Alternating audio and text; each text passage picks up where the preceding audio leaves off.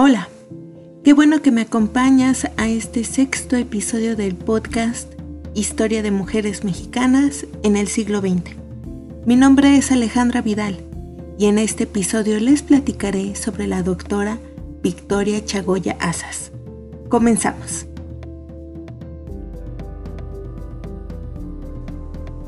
Victoria Chagoya es una química farmacéutica bióloga nacida un 25 de diciembre de 1933 en Oaxaca, perteneciente a la primera generación del doctorado en bioquímica de la UNAM en 1971. Su familia quería que se enfocara en la bioquímica clínica, pero en esos tiempos no había mucho apoyo para la formación académica de mujeres.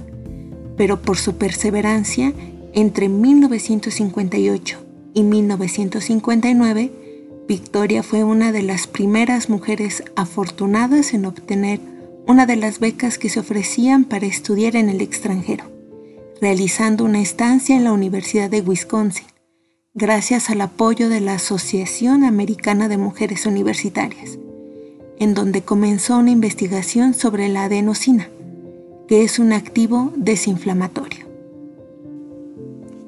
En 1961 volvió a Estados Unidos a la Universidad de San Luis, Missouri, pero regresó a México para formar parte de la primera generación de doctores en bioquímica.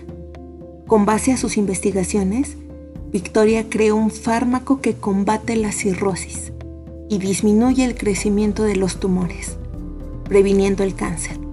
La sustancia fue patentada en 2003 por la UNAM con el nombre de IFC 305. Desde hace más de 30 años, la doctora Chagoya trabaja de forma ininterrumpida como investigadora independiente de la UNAM, siendo una de las fundadoras del Instituto de Fisiología Celular. Su trabajo ha sido plasmado en más de 60 artículos científicos, publicado en revistas internacionales y diversas revisiones sobre el tema, que son ampliamente citadas en la literatura científica.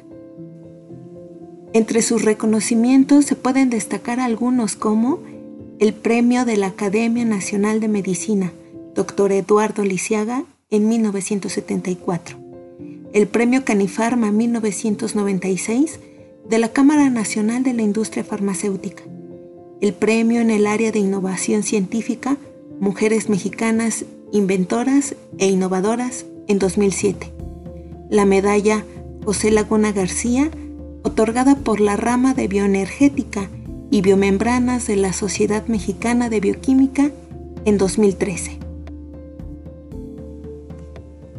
Hasta aquí con este sexto episodio.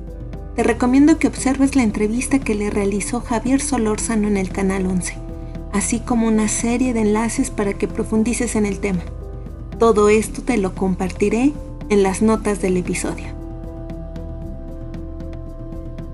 Gracias por haberme acompañado en este sexto episodio del podcast Historia de Mujeres Mexicanas en el siglo XX. No te pierdas el episodio 7 donde les platicaré de la gran Remedios Varo.